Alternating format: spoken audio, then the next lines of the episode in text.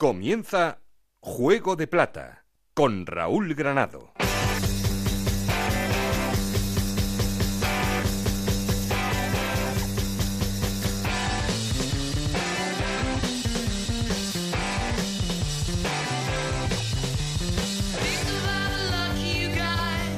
¿Qué tal? Muy buenas, bienvenidos al capítulo 20 de Juego de Plata, el podcast de Onda Cero en el que os contamos todo lo que pasa en la Liga 1, 2, 3 y en Segunda División B.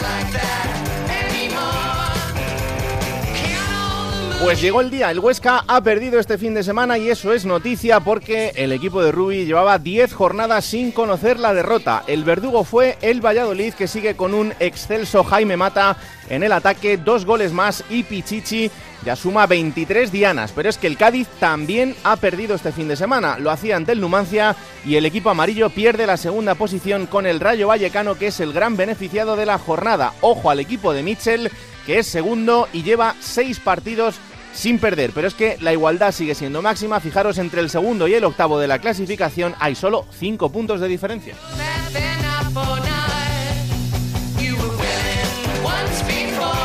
Y quiero darme una vuelta luego también por ciudades que no lo están pasando tan bien. El Sevilla Atlético es el nuevo colista, lleva seis derrotas consecutivas. El Córdoba ha vuelto a perder, esta vez contra el Granada y de manera cruel en el debut de José Ramón Sandoval en el banquillo cordobés. Y ojo también a la situación de Rubén de la Barrera como entrenador de la Cultural Leonesa.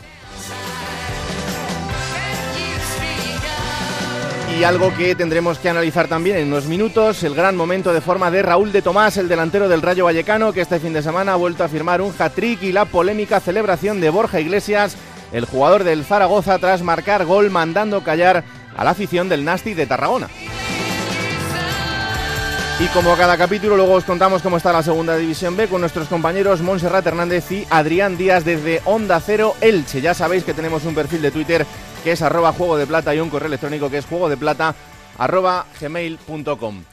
Hoy queremos eh, empezar este programa mmm, mandando un abrazo muy fuerte a la familia de Onda Cero en Tarragona porque tristemente hoy somos uno menos.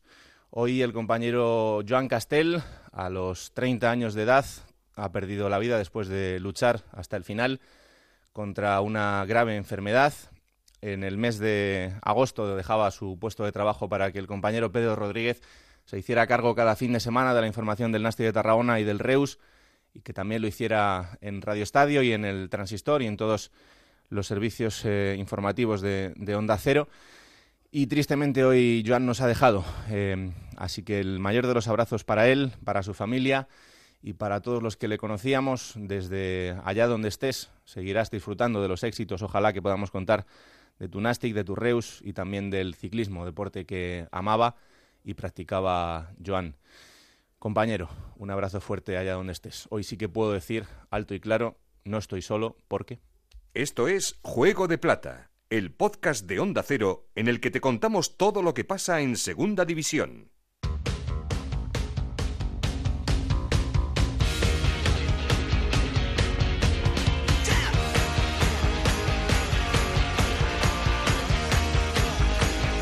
La vida sigue, la radio sigue y esto que es Juego de Plata también, así que como en cada capítulo vamos a arrancar poniendo en orden resultados y clasificación. Ana Rodríguez, ¿qué tal? Muy buenas. Muy buenas esta jornada 27 que comenzaba con la victoria del Valladolid ante el líder, 3-2 ante el Huesca, empate a cero entre Osasuna y Reus, mismo resultado, empate a cero entre Oviedo y Albacete, el Alcorcón empataba uno con el Tenerife, otro empate a cero entre el Lorca y el Sporting de Gijón, victoria del Zaragoza 0-2 ante el Nastic de Tarragona, victoria de domicilio también del Almería 0-3 ante el Sevilla Atlético, remontada del Granada para ganar 1-2 al Córdoba, otra victoria a domicilio, la del Rayo ante la Cultural Leonesa 2-3, el Numancia ganaba 1-0 al Cádiz y la jornada terminaba con la derrota del Lugo en casa 1-2 ante el Barça B. Con estos resultados el Huesca sigue, líder con 55 puntos, segundo el Rayo Vallecano con 47, los dos en puestos de ascenso directo, Cádiz también con 47 puntos, Granada con 46, Oviedo con 45 y Numancia con 44 puntos jugarían los playoffs por el ascenso, séptimo es Osasuna con 43 puntos, octavo Valladolid con 42, Lugo noveno con 41,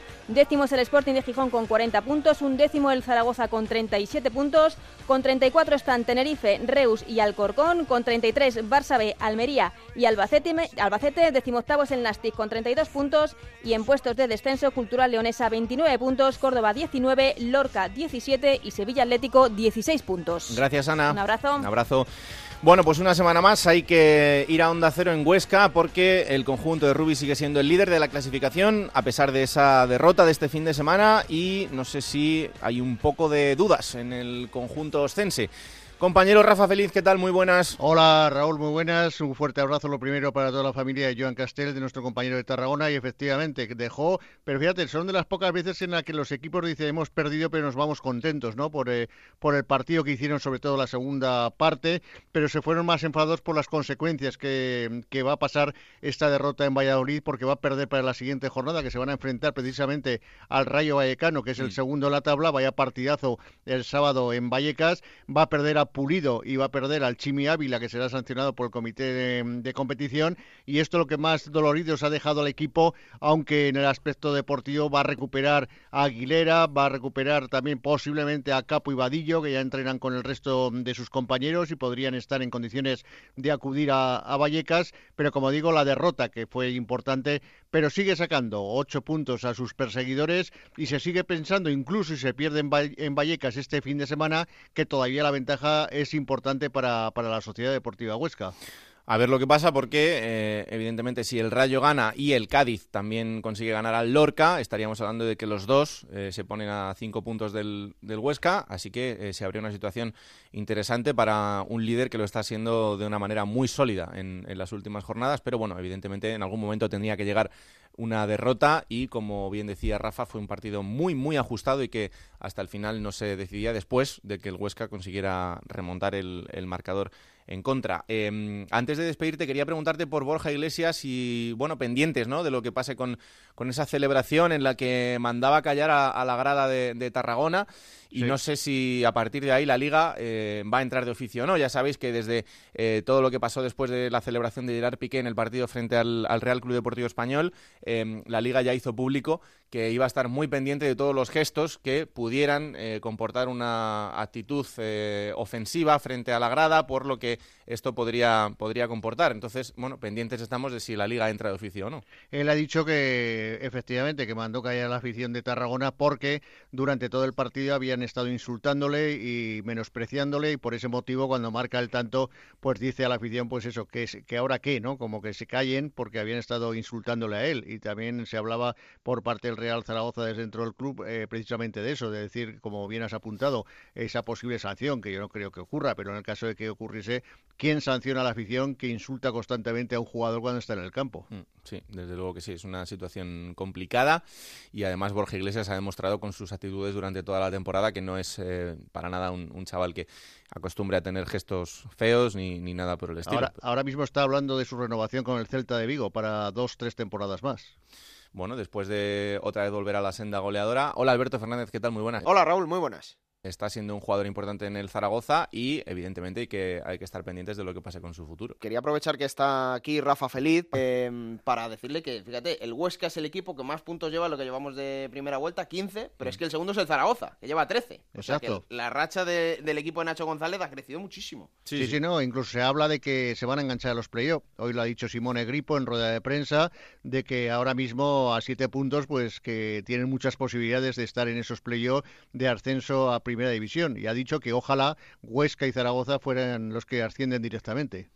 Bueno, eh, partidazo también este fin de semana entre Zaragoza y Oviedo, así que si el Zaragoza consigue ganar al Oviedo, desde luego quedaría un paso muy, muy importante en esa lucha por intentar eh, meterse en los puestos de playoff. Gracias, Rafa. Un abrazo muy fuerte. Un abrazo para todos. El equipo beneficiado de la jornada, ya lo decíamos, será el Rayo Vallecano después de esa victoria frente a la Cultural Leonesa. Una victoria también trabajada porque es verdad que el Rayo eh, se puso 0-2, pero eh, la Cultural Leonesa consiguió empatar el partido. Incluso se le anularon dos goles por fuera de juego. Dos fuera de juego que sí parece que son, pero que desde luego son muy, muy, muy justos. El segundo, eh, viéndolo repetido, yo creo que igual no es fuera de juego. Pero en cualquier caso, eh, hubo un protagonista por encima de todos, que es Raúl de Tomás. Luego el compañero David Marín creo que le quiere dedicar también ese espacio suyo de la curiosidad de cada semana. Pero eh, para hablar de lo que vivimos en el Reino de León y de cómo está el equipo de Mitchell, quiero saludar a un compañero, al compañero Javier Bonet de Unión Rayo. Hola Javier, ¿qué tal? Muy buenas. Hola, buenas, Raúl, un placer. Bueno, tú que estás acostumbrado a estar con el equipo semana tras semana y que llevamos compartiendo todos estos años eh, por Vallecas, no sé si estás de acuerdo conmigo, pero este equipo pinta muy bien. Yo no sé si para ascenso directo, porque evidentemente es muy complicado, pero yo creo que el playoff eh, más o menos está asegurado. Bueno, yo creo que sobre todo el cambio de mentalidad, ¿no? Yo creo que hace semanas se hablaba prácticamente que el objetivo era los playoffs y ahora mismo con esa victoria ante la cultural y ahora sobre todo esa visita ante el Huesca, que ahora también hablaremos que Vallecas se va a volcar también con esa promoción, yo creo que ahora mismo el objetivo al menos es luchar por ese ascenso directo. Lógicamente no es fácil, pero tú lo has dicho, el grupo ahora mismo está convencido y el objetivo eh, era llegar en, en, en este momento a este lugar, ¿no? En los últimos partidos, en el tramo final, estar ahí metido y es algo por lo menos que se está consiguiendo y vamos a ver, vamos a ver cómo evolucionan los próximos partidos. Sin duda, lo hablabais antes, ese duelo ante el Huesca que puede ser también fundamental para reducir las distancias frente al líder pues yo creo que puede marcar el objetivo final del Rayo Vallecano. Hmm, es que eh, hay que pensar que el otro día el Rayo Vallecano gana la cultural sin Oscar Trejo, que probablemente eh, habría sido el, futbolista más en forma del arranque de temporada. Es verdad que en los últimos 3-4 partidos eh, no es que el nivel haya bajado, sino que está jugando en otra posición en la que yo creo que está un poco más tapado y que también le cuesta un poquito más, pero eh, tiene mérito. esto también lo que, lo que muestra es que ahora mismo el Rayo tiene una, una plantilla excelente en lo que se refiere del centro del campo hacia adelante y que después de los refuerzos del mercado de invierno todavía más.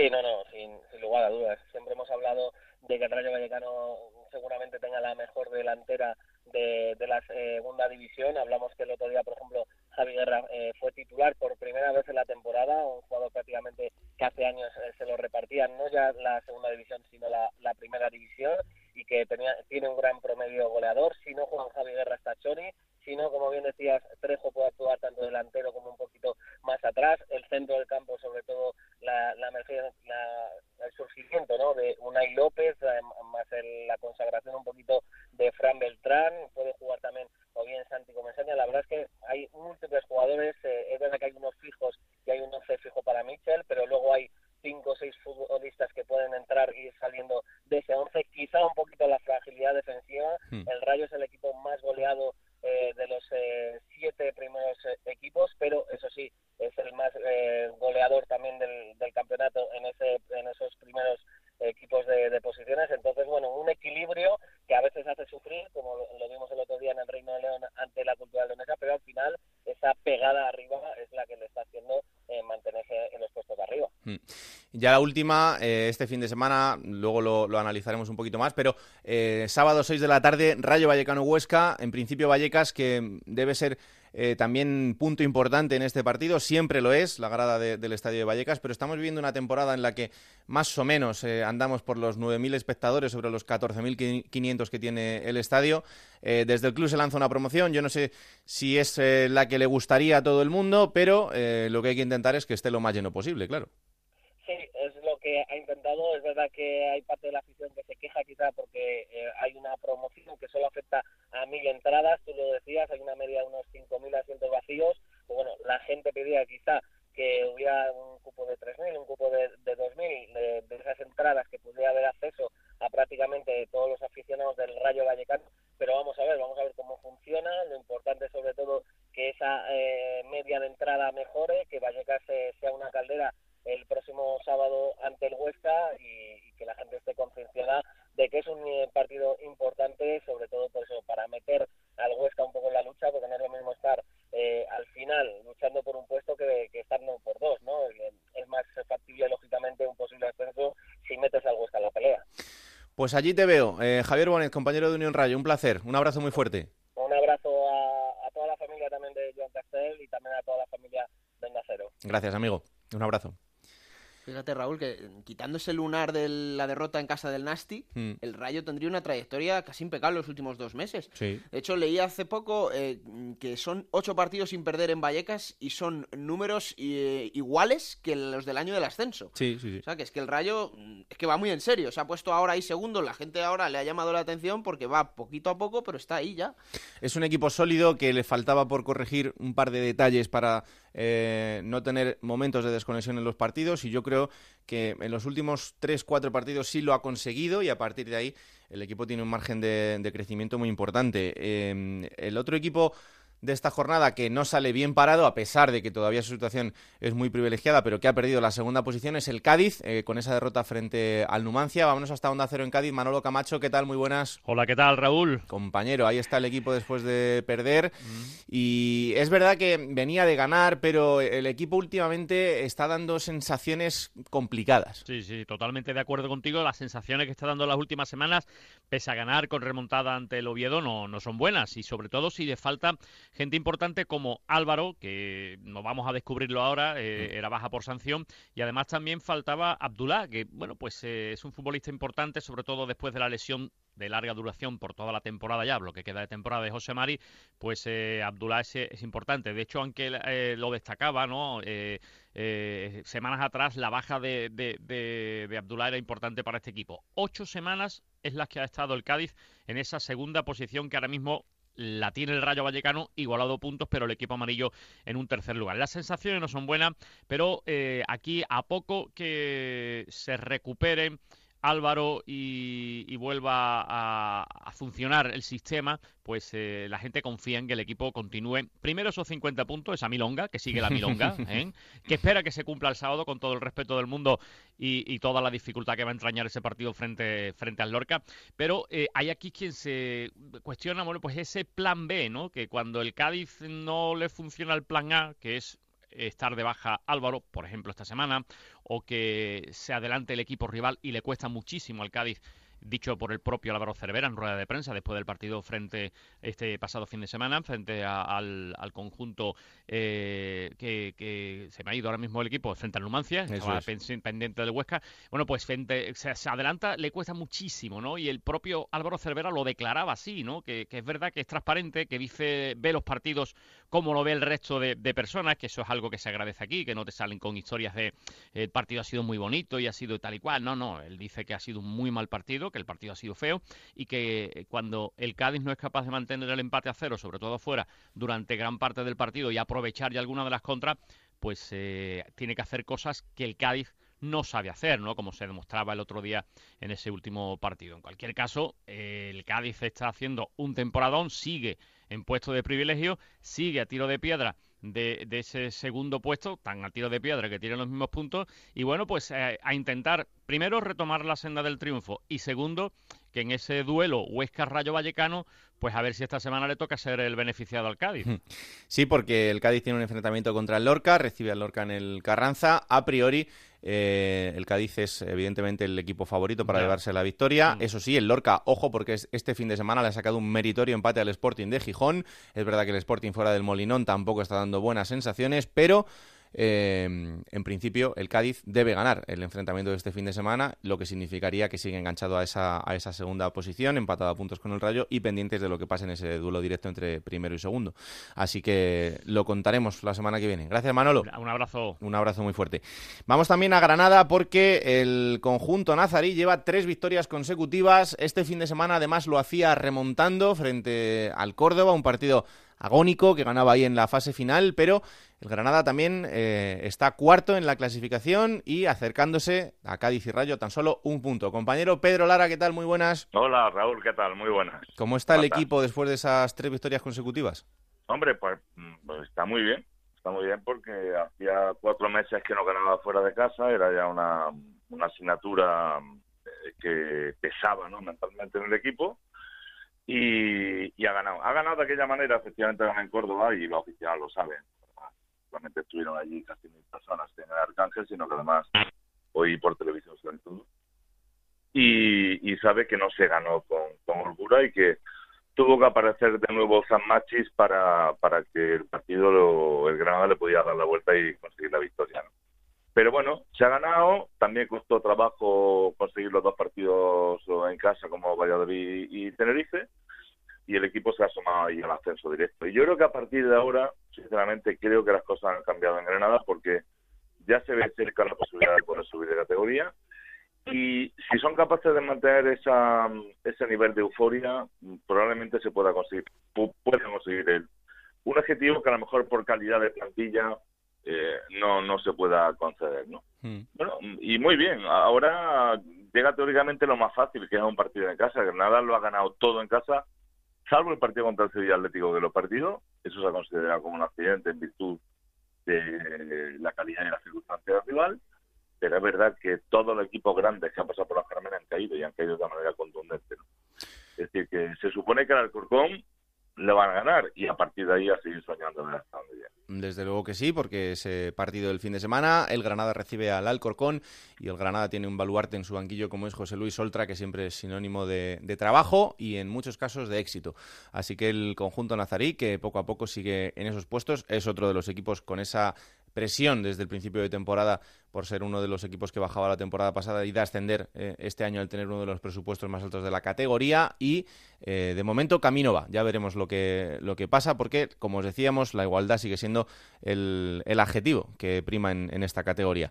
Gracias Pedro, un abrazo muy fuerte. un abrazo, Raúl. Chao, chao. Vamos a una ciudad donde las noticias no son buenas, una semana más y precisamente era el rival del Granada, el Córdoba, eh, en el debut de José Ramón Sandoval en el banquillo del conjunto cordobés y perdía de esa manera cruel porque iba ganando el equipo de Sandoval 1-0 eh, durante todo el partido hasta el minuto 82 en el que empataba el Granada y lo cierto y verdad es que el equipo sigue con 19 puntos y a 10 de la cultural leonesa.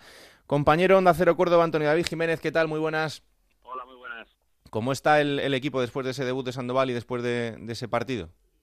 Pues eso, te diría que está intentando quitarse, ¿no? Ese, ese mal sabor de boca que le dejó el estreno de, de, de Sandoval, ese último gol de Cunde que permitió la remontada de, del Granada en un partido en el que es cierto que el Córdoba se adelantó al filo del descanso con una bonita jugada entre Guardiola y Alfaro, que finalmente fue el que materializó el tanto, pero también es verdad que el Granada fue superior, dominó y se hizo acreedor a la victoria, especialmente encomendándose a, Machis y luego a esa última jugada del gol de, de Cunde. Eh, lo que sí es cierto que en el Córdoba, pues esa ilusión del cambio de propiedad, de los eh, fichajes el último día del, del plazo se va diluyendo. Hay que recordar que el Córdoba hace un mes estaba a siete puntos de la salvación y ahora está a trece hmm. y por lo tanto, bueno, pues eh, son circunstancias que hacen que esté mellando ese ánimo en la afición, aunque también es cierto que el club eh, quiere mantener la política de, de entradas baratas, de regalos a las peñas y procurar que el próximo domingo ante el Valladolid la historia sea distinta e intentar hacer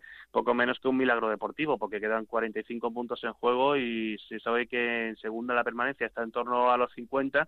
Los cálculos que hay ahora es que incluso harían falta unos 52 para salvarse y el Córdoba estará distante, muy distante de, ese oasis, ¿no? que sería estar la próxima temporada nuevamente en segunda división. No sé si el otro día se vio algún cambio respecto al equipo con ese, ese debut de, Sandoval el cambio fundamental está en la, en la filosofía de, juego. Con Jorge Romero, que seguía un poco la, la línea de Luis Miguel Carrión, pues buscaba la, la idea de un equipo más tocón, más que, que, jugara bonito, ¿no? Como, como se dice, con la propuesta de tener el rol protagonista. En cambio, con la llegada de Sandoval, el Córdoba recordó en la idea, pero tal vez las formas fueron mejores que en la etapa de Juan Merino, es decir, un equipo más cerrado, con un central como Jesús Valentín actuando en el doble pivote junto a, Edu Ramos y, sobre todo intentando jugar más, más junto y, sufrir menos. Eh, la historia está en que, al igual que en otros partidos, el Córdoba terminó perdiendo e incluso los cálculos dicen que el Córdoba ha perdido 11 puntos en los minutos finales esta temporada, mm. porque lo que le sucedió frente al,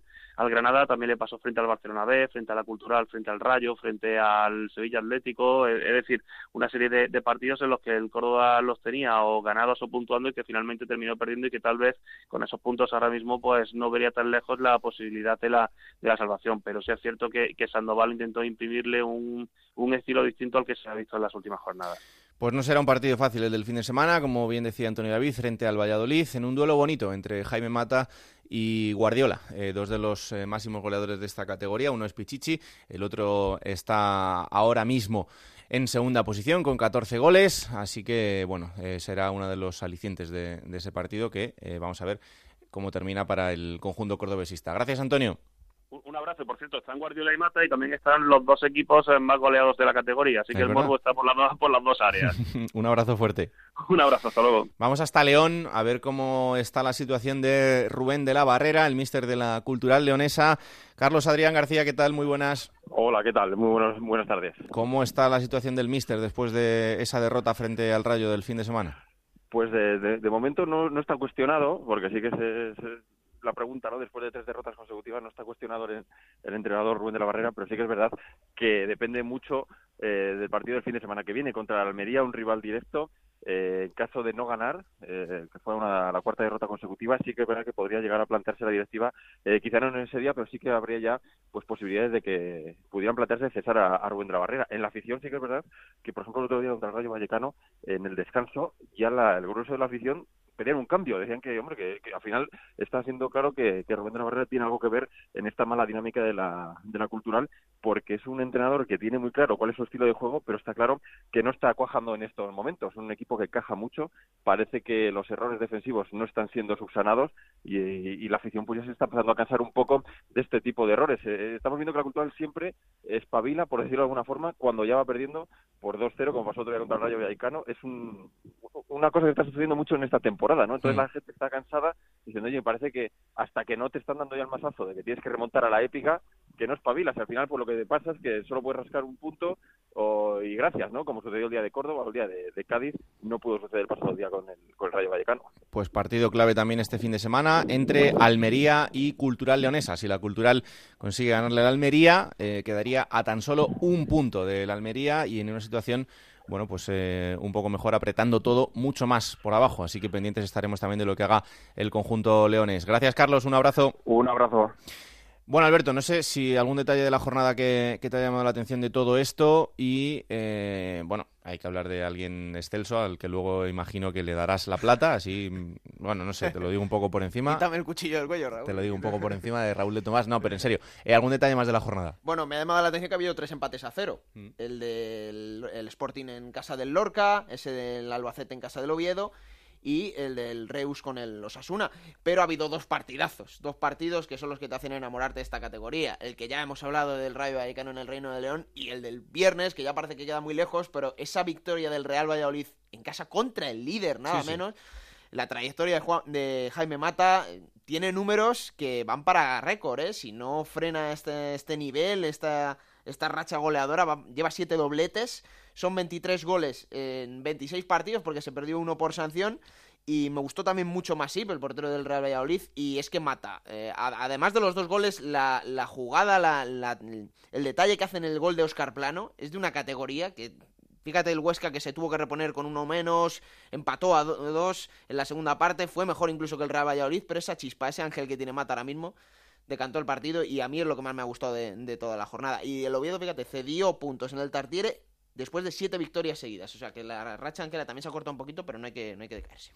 Bueno, pues vamos a ese momento en el que hablamos con uno de los protagonistas del fin de semana y en este caso hemos elegido a un jugador muy importante de su equipo, que no es otro que José Ángel Pozo, el número 10 del Almería.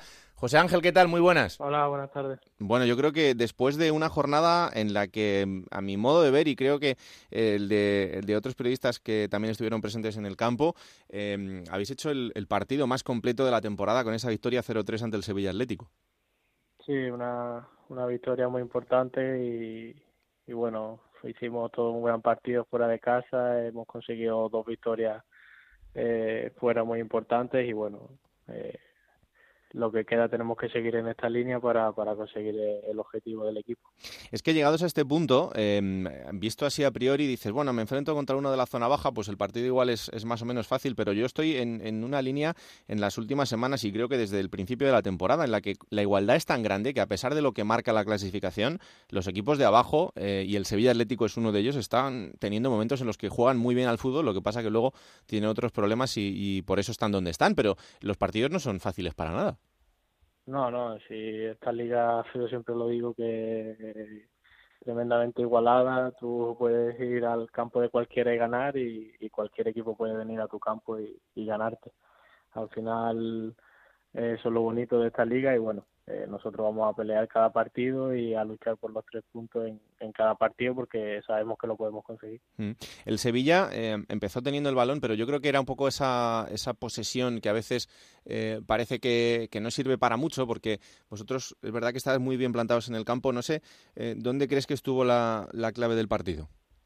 Bueno, nosotros sabíamos que teníamos que tener paciencia, ya sabemos que ellos tienen muy, muy buen trato de balón y muy buenos jugadores y bueno, y que también tenían la necesidad de, de, sumar al encontrarse en esa situación de, de puntos. Hmm. Y bueno, nosotros estuvimos pacientes, aprovechamos nuestros momentos y, y ahí yo creo que estuvo la clave, ¿no? Que, que supimos ser pacientes y, y bueno, eso es salir a las contras y crear peligro cuando, cuando ellos estaban más abiertos. El equipo José ahora mismo ya es, eh, decimos esto, está cuatro puntos por encima de la zona de, descenso. Tú lo decías antes, yo creo que un poco es el momento de intentar buscar esa continuidad de resultados, ¿no? que, os aleje definitivamente de esa zona baja y que os haga estar un poquito más tranquilos. Sí, tenemos que intentar encadenar una serie de resultados que, que bueno, que nos hagan eh, coger aire de, de, alguna forma y salir de esa zona baja pero bueno, yo creo que estamos en una, en una línea positiva, tenemos que, seguir con esta actitud y, intentar sacar los máximos puntos posibles, al mm. final de, eso se trata.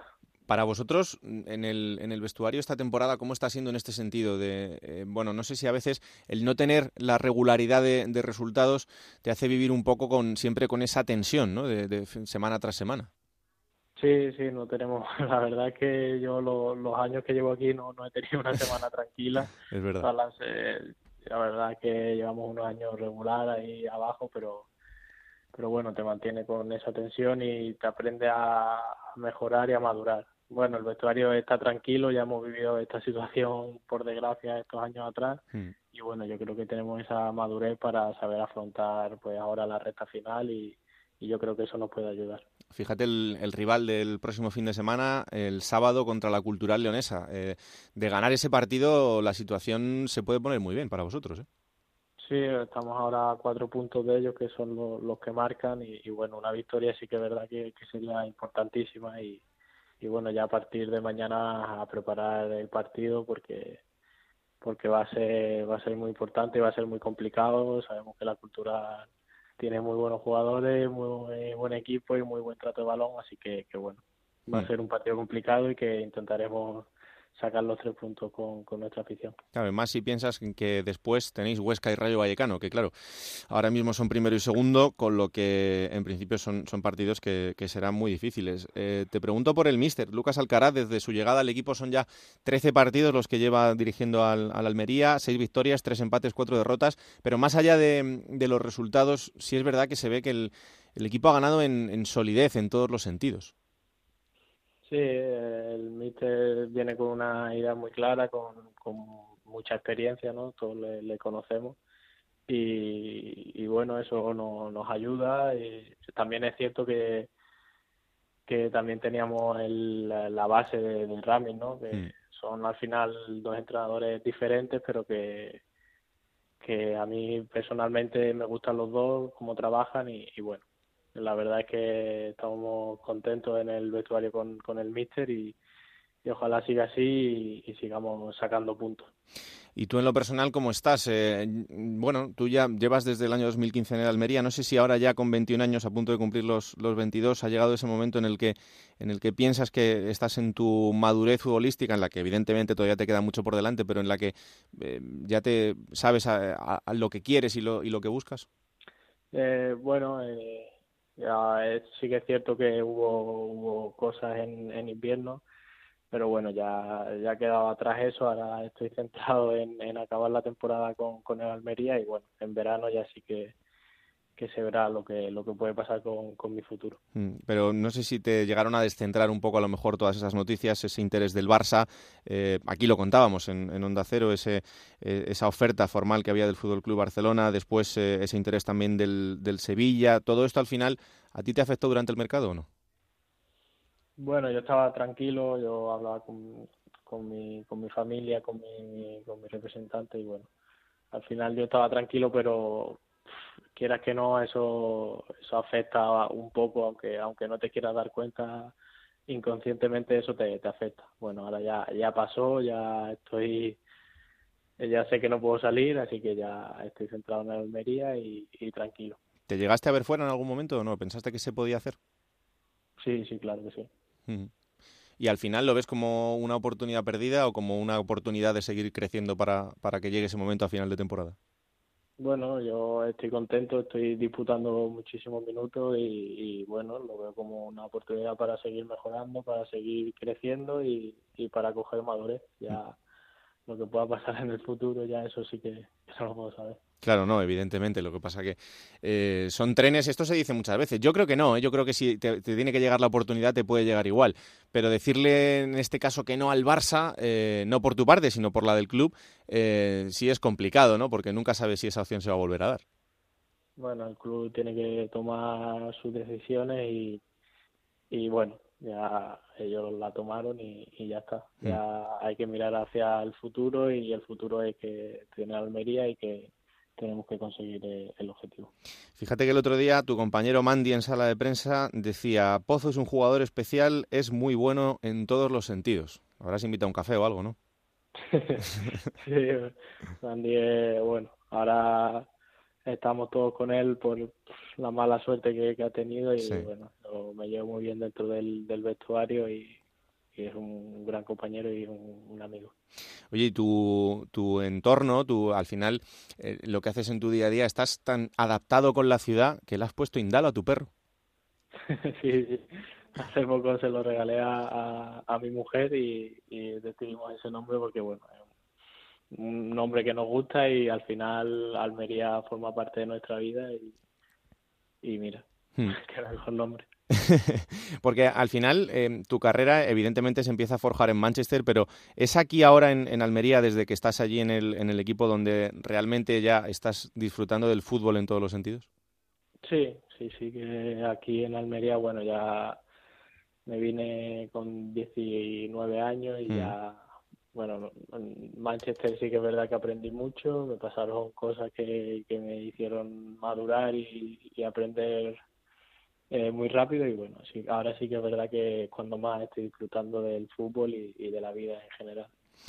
Pues José Ángel, que haya muchísima salud en esta segunda parte de la temporada, que al final es lo más importante para, para, vosotros y para todo el mundo en general, y que ojalá que podáis vivir más tranquilos, que la temporada pasada ya tuvisteis un final de temporada ahí muy apretado y a ver si este año, eh, para vosotros y para la gente de, Almería, podemos ver un final de temporada en el que estéis mucho más tranquilos y ojalá que pronto eh, devolviendo a ese equipo a, la máxima categoría porque ha dado grandes tardes en, en la primera división, así que que haya mucha salud y a final de año volvemos a hablar, ¿vale? Muchas gracias, ojalá que sí.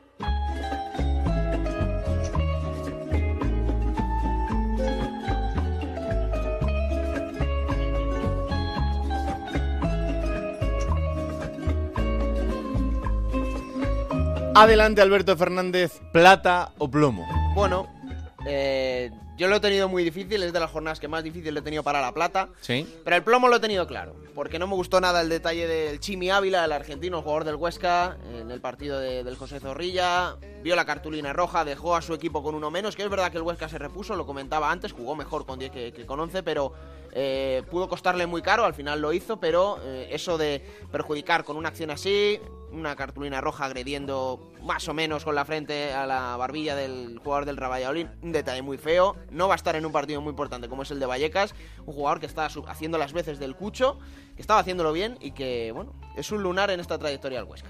¿Y la plata? La plata me ha costado muchísimo de las jornadas que más. Bueno, estás poniendo muchas pegas. Porque lo que hizo Jaime Mata, yo lo tenía muy claro. Hasta que Raúl de Tomás hizo ese hat-trick y ya es el segundo, la segunda plata que le doy a De Tomás, porque la otra vez fue con otro hat-trick que te dije, ha sido casi un hat-trick perfecto. Pues mm. es que este es muy parecido, porque es un gol de desmarque y remate, otro de jugada personal, que es verdad que el disparo tiene suerte, sí y el último gol de cabeza. O sea, es que es casi perfecto y se lo doy básicamente por... Me he inclinado la balanza a lo que supone para su equipo. Hmm. La victoria para el Valladolid es verdad que es muy buena, le vuelve a enganchar con los puestos de arriba, pero que el Rayo Vallecano se haya puesto en puesto de ascenso directo, no voy a decir que es gracias solo a Raúl de Tomás, pero tiene mucha culpa. Desde luego que sí, va a ser muy importante de aquí a final de temporada, ya lo verás. Bueno, lo siguiente, como siempre, el compañero de marca David Marín nos acerca la curiosidad de la jornada y también creo que tiene que ver con Raúl de Tomás. Hola David, ¿qué tal? Muy buenas. Muy buenas Raúl. Esta semana tenemos que hablar de un tocayo tuyo, el delantero del Rayo Vallecano, Raúl de Tomás, que firmó tres goles en la victoria de su equipo en el campo de la Cultural Leonesa. Es el segundo hat-trick del punta del conjunto vallecano esta temporada. Hace poco hizo el otro frente al Lorca en la jornada 24 a finales del pasado mes de enero y es el primer futbolista de segunda división que esta temporada logra hacer más de un hat-trick. De hecho, desde la temporada 2010-2011, ningún jugador en la categoría de plata lograba hacer más de un hat-trick en la misma campaña. Curiosamente, esa temporada lo hicieron hasta cuatro futbolistas. Jonathan Soriano, que ganó el Pichichi del Barça B, Geijo del Granada, Jorge Molina del Betis y José Mari del Jerez. De estos cuatro, únicamente Geijo, que lo hizo en 13 días, tardó menos que lo que ha tardado esta campaña Raúl de Tomás en completar sus dos hat-tricks. Por último, en la categoría máxima de nuestro fútbol español, únicamente un futbolista esta temporada ha logrado repetir hat-trick, ni más ni menos que el astro argentino Lionel Messi del Barça, que ha logrado, como Raúl de Tomás en segunda, dos hat-tricks. Gracias David. Lo siguiente llega Gonzalo Palafox hoy con un personaje en su test, Joan Campins del Reus. El test de Gonzalo Palafox.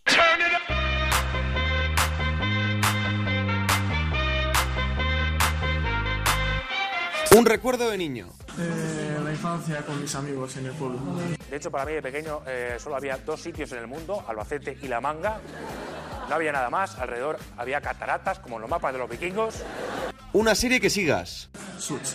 Una frase de madre. Ten cuidado. La canción que más suena en el vestuario del Reus. No te sabría decirte, pero te diría reggaetón.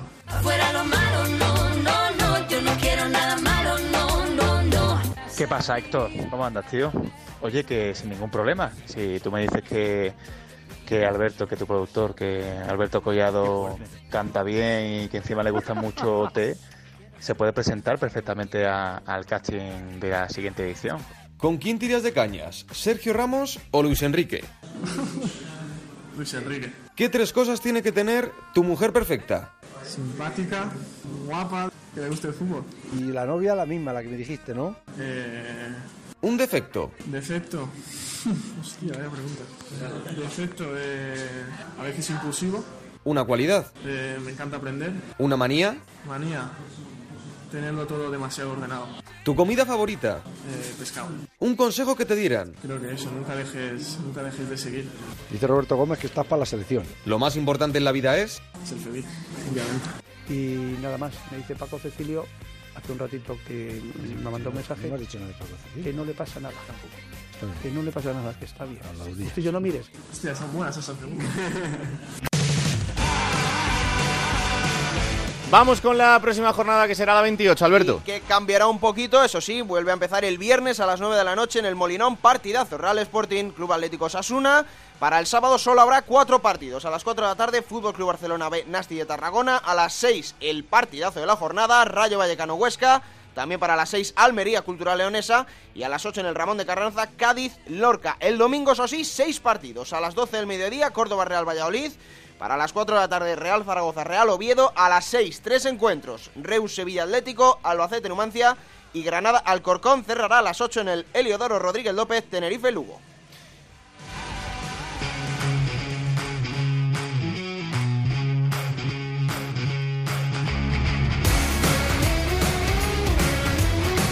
Y como cada capítulo en Juego de Plata llega el momento de hablar de la categoría de bronce del fútbol español de la Segunda División B y para eso nos vamos hasta los estudios de Onda Cero en Elche con Montserrat Hernández y con Adrián Díaz Pomares. Hola, ¿qué tal? Muy buenas a los dos. Hola Raúl, ¿qué tal? Hola, muy buenas Raúl. Bueno, Monserrat, arrancamos con esa visión general de la categoría, empezando como siempre por el grupo tercero, en el que sigue todo apretadísimo porque solo ha fallado el Cornellá.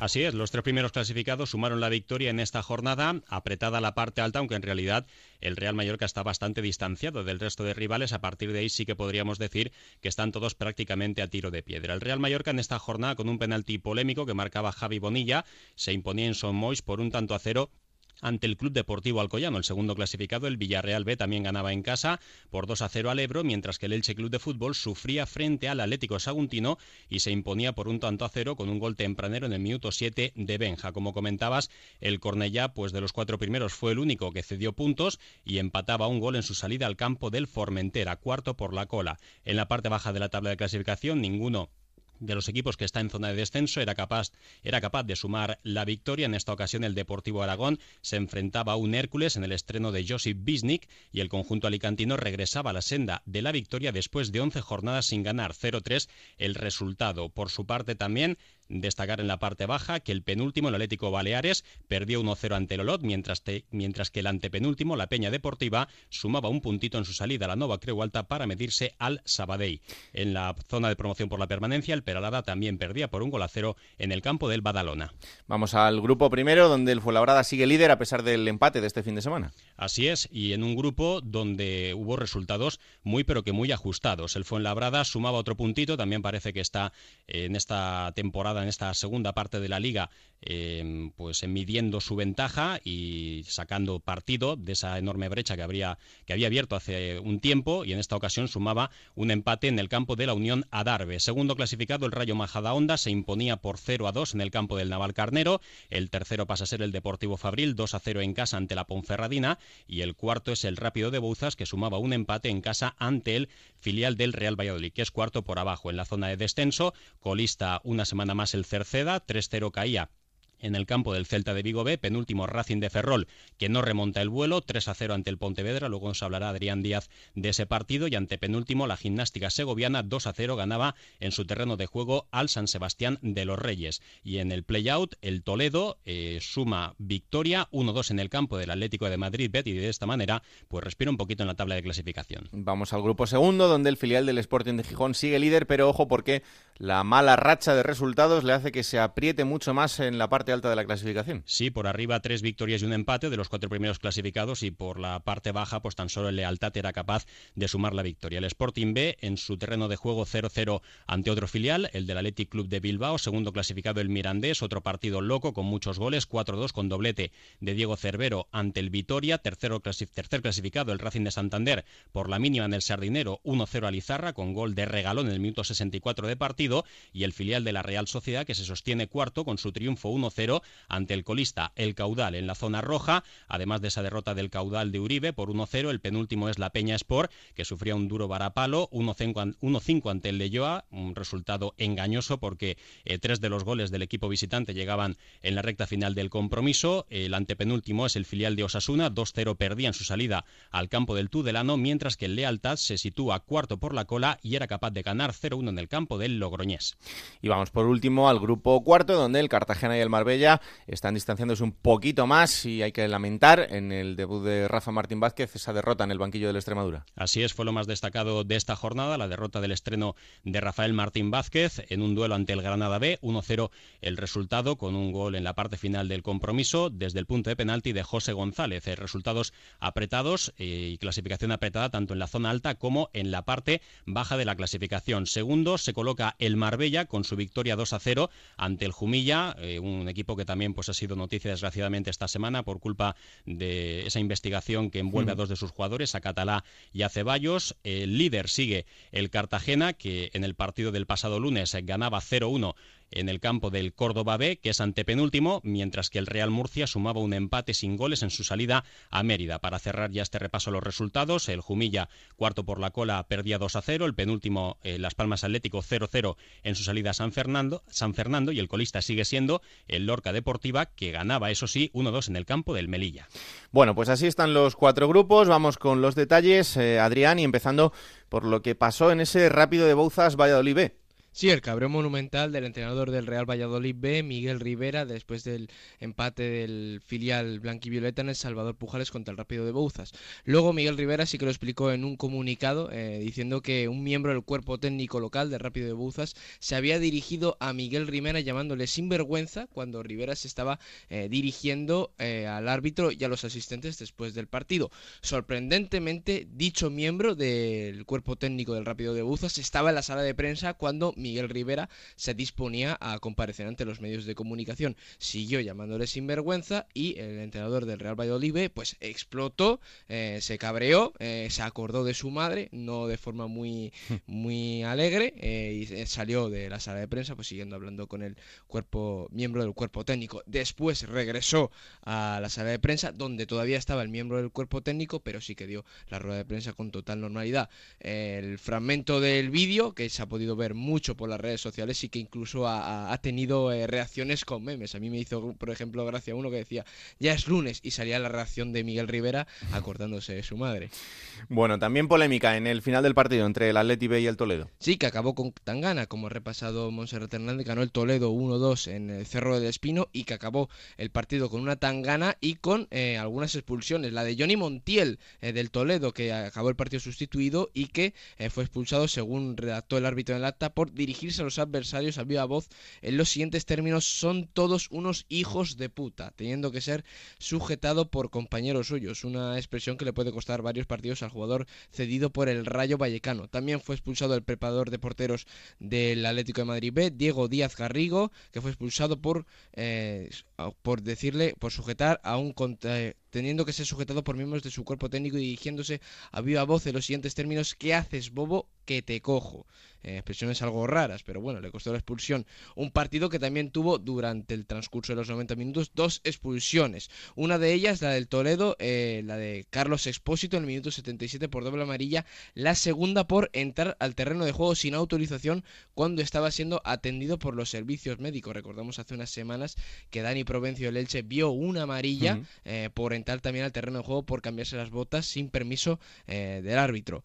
Un antes de que se pusiera el balón en juego, Cristian Rodríguez, que estaba en el banquillo del Atlético de Madrid B, fue expulsado por el árbitro por llamar payaso en reiteradas ocasiones a un adversario. Un partido, eh, ya decimos, bastante polémico y que acabó con victoria del Toledo.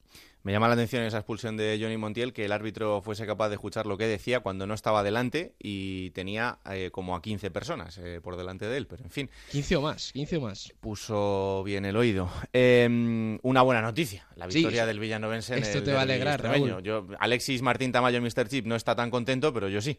Sí, bastante. Por la victoria del Villanovense 1-0 contra el Badajoz, otro de los derbis extremeños que estamos hablando bastante de ellos positivamente en, en el programa eh, durante la temporada. Un gran ambiente en el Romero Cuerda. Los abonados del Villanovense tenían que pagar un suplemento porque el club había declarado mediodía del club del partido, pero la gente respondió. 2.300 espectadores con centenares de ellos aficionados del Badajoz, un desplazamiento cercano en un derby eh, y los jugadores eh, que salieron eh, al campo como suele ser habitual en estos derbis esta temporada con la bandera extremeña y un partido que se llevó el Villa- villanovense con lo que ya se está conociendo como un jacobazo. Otra victoria del villanovense en 1-0 con un gol en el tiempo de descuento de Jacobo, que ya, como ya ocurrió en la victoria 1-0 contra el Cartagena con un gol en el minuto 96. Esta vez llegó en el minuto 91. Un villanovense que hay que destacar que no tiene ni el potencial económico ni el renombre de Mérida, Badajoz o Extremadura, pero que se ha mantenido invicto en los derbis en el Romero Cuerda esta temporada. 7 de 9 puntos conseguidos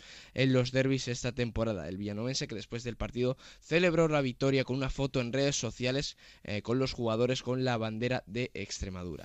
No sé si es bueno que estemos ganando todos los derbis porque luego llegará verano y nos harán un espolio como el verano pasado y nos quitarán a los mejores jugadores. Pero en fin, ahí seguirá el villanovense eh, plantando batalla. Bueno, ya hay nuevo entrenador para el Burgos y es un conocido también para la afición del el fútbol madrileño. Sí, Alejandro Menéndez es nombrado nuevo entrenador del Burgos como sustituto del destituido Pachi Salinas. Alejandro Menéndez, que la temporada pasada dirigió al Celta B, que se clasificó como tercero en el, para el playoff como tercero en el grupo primero de Segunda División B. Un Alejandro Menéndez que también sonó para ocupar los banquillos de Racing de Santander y Recreativo de Huelva y que también ha pasado por Real Madrid Castilla, como decías, y también en una etapa anterior por el Racing de Santander. El objetivo del Burgos eh, sigue siendo entrar el playoff, aunque lo tiene a una distancia considerable. Nacho Fernández, el director deportivo, se ha encargado de dirigir al equipo en los últimos partidos. En la pasada jornada sufrió el Burgos una derrota 1-0 contra el Reunión y que Alejandro Menéndez llega con el ambicioso proyecto de remontar el vuelo para eh, dirigir al Burgos al playoff, que tiene a 7 puntos. Pues le deseamos toda la suerte del mundo, claro que sí. Quiero que me hables de Bryce Méndez. Este es un jugador del Celta de Vigo B, el que yo empecé a seguir la temporada pasada. Ya me dijeron que atento a este jugador y lo está demostrando. ¿eh? Sí, esta temporada había ya disputado varios partidos con el primer equipo a las órdenes de Juan Carlos Unzué, que ya contaba con él como jugador del primer equipo, aunque tenga ficha del filial, pero que en los dos últimos partidos ha bajado al segundo equipo a las órdenes de Rubén Alves y que hizo un jugador eh, jugadón en la victoria contra el Cerceda. Ruleta, caño y asistencia con pase en profundidad a Juan Hernández para el gol del Celta B, que ganó 3-0 al Cerceda. Eh, un, destacar también de este partido la reflexión de Rubén Alves tras la victoria del Celta B, ya decimos tercero contra el Cerceda, que decía que formar jugadores es el verdadero objetivo de un filial, algo que destaco porque yo creo que otros equipos, como se ha demostrado en el mercado de invierno, eh, deberían aplicarse a otros clubes que fichan jugadores pues de 23, 24 y hasta 25 años para su filial, que no sé qué, qué tipo de formación tendrán ya. Desde luego, formación ninguna. Eh, ¿Tres penaltis ha habido en este fin de semana en un partido? Sí, en el Mirandés 4, Vitoria 2. Dos de ellos para el Mirandés, anotados por Diego Cervero, que ya lleva 17 goles en Liga y uno en Copa, 18 goles en total. Y otro de Brani para el Vitoria, que como decimos acabó perdiendo 4-2 en Andúba. Eh, Igor Gordovil, el entrenador del Leyoa, que se quejaba, eh, entre comillas, eh, sin dejarlo del todo claro, en la rueda de prensa posterior del partido, diciendo que han pasado cosas no normales en los dos partidos del Vitoria contra el Mirandés, que ambos perdió el filial de Contra el actual segundo clasificado del grupo segundo de Segunda B. Eh, Monserrate, un detalle para cerrar. Sí, eh, simplemente recordar que entramos ya en el último tercio de liga, en Segunda División B, quedan 12 jornadas para que termine el campeonato. De esta jornada, 12 por la cola que queda para que termine el campeonato, pues destacar sobre todo un duelo directo el próximo domingo a las 5 de la tarde en el grupo cuarto. El primero recibe al segundo, el Cartagena jugará en casa ante el Marbella. Recordar también que el presidente del Marbella salió de prisión y celebró la victoria de su equipo por 2 a 0 ante el Jumilla. Y en el grupo tercero, de los siete primeros, seis de ellos se miden entre sí. A resaltar el duelo entre Cornellá cuarto ante Mallorca líder, el séptimo Hércules recibe en el Rico Pérez al segundo, el Villarreal B y el Elche que es tercero visita el Creyano para medirse al Ontiñán que es sexto. Pues otro fin de semana apasionante de fútbol en la segunda división B y en el próximo capítulo os resumimos todo lo que pase. Chicos, gracias como siempre, un abrazo muy fuerte. Hasta la semana que viene, adiós. Un placer, hasta la semana que viene. Bueno, pues eh, hasta aquí, Alberto, este capítulo 20 de Juego de Plata y que no he tenido la oportunidad y también se lo quiero dedicar a nuestro compañero Joan Castel, mandar un cariñoso y afectuoso saludo a todos sus amigos, un abrazo a la familia. Fíjate, Raúl, yo recuerdo en 2016 eh, el pique que tuvimos, y además entré muchas veces en, el programa de Joan allí en, en, Onda Cero Tarragona, cuando a punto estuvo a ascender el Nasti de Tarragona, al final ascendió el Leganés, estaba muy ilusionado y mucha rabia, mucha rabia y mucha pena porque tenía muchas ganas de vivir. Le agradecemos desde aquí al Nasti de Tarragona, al Reus y al Córdoba, equipos que a través de sus redes sociales eh, le han mandado el pésame a la familia y, a todos nosotros eh, por ese triste eh, fallecimiento del compañero Joan Castel con tan solo 30 años de edad. Le mandamos también un abrazo muy fuerte al compañero Pedro, Pedro Rodríguez, que es quien está realizando la fantástica labor que hace día a día en Onda Cero desde que eh, Joan tuvo que mm, dejar su puesto de trabajo para luchar contra esta enfermedad que hoy se lo ha llevado. Así que, hay que disfrutar de la vida, que para eso estamos. Y señores, hasta aquí este capítulo 20 de Juego de Plata, que como siempre hacemos con toda la dedicación y con todo el placer del mundo para que lo disfrutéis y lo compartáis. Nosotros volveremos la semana que viene con una sonrisa y con Joan desde el cielo. Un abrazo.